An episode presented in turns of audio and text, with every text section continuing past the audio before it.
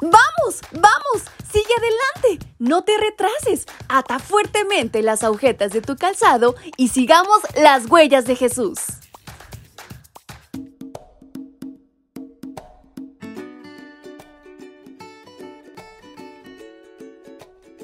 Hola, hola chicos y chicas, ¿cómo están en esta mañana? Su amiga Fabi les saluda y les da la más cordial bienvenida a este su devocional para menores y adolescentes. Y en este caluroso 28 de junio hay una gran reflexión por descubrir.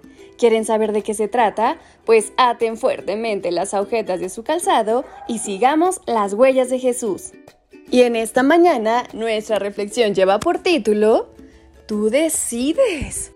A su tiempo, la mujer tuvo un hijo y le puso por nombre Sansón. El niño crecía y el Señor lo bendecía. Libro de jueces capítulo 13, versículo 24. Hoy empezamos un recorrido de cuatro días con el juez más conocido, Sansón. Su padre se llamaba Manoa y tanto él como su esposa eran fieles a Dios.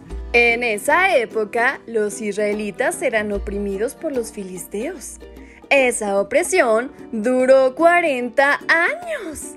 Sansón significa sol, y si hubiera sido fiel a Dios, seguro hubiera brillado como el sol. Dios les dio una misión a los jueces cuando ellos ya eran adultos. Todo eso no fue el caso de Sansón. Él fue elegido antes de nacer. Dios hasta le dio indicaciones precisas a su mamá en cuanto a cómo cuidarse para que el bebé naciera sano y fuerte. Es como si a Sansón le hubieran extendido una alfombra roja desde antes de nacer. Él tenía el éxito asegurado.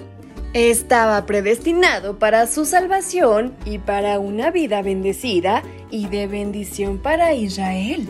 Sin embargo, no sirviendo de mucho todos los preparativos para favorecer el entorno de Sansón, pues llegó el momento en que él tomó sus decisiones y éstas fueron en contra a lo planeado por Dios y sus padres. Esta situación llevó a Sansón a aprender las lecciones por la viatura, por los golpes.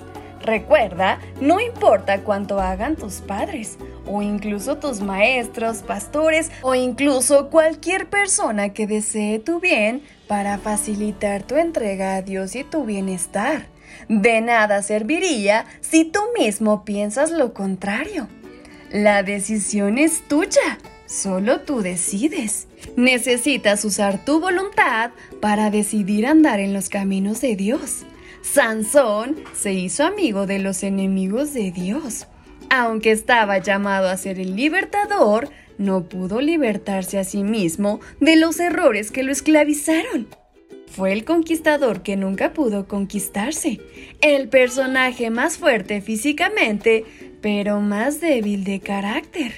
Los talentos que Dios le dio estaban destinados a libertar al pueblo, pero los usó como juguetes para su placer y su conveniencia.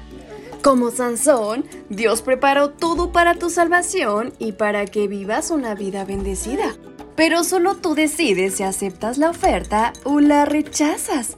Hoy te invito a decidir sabiamente.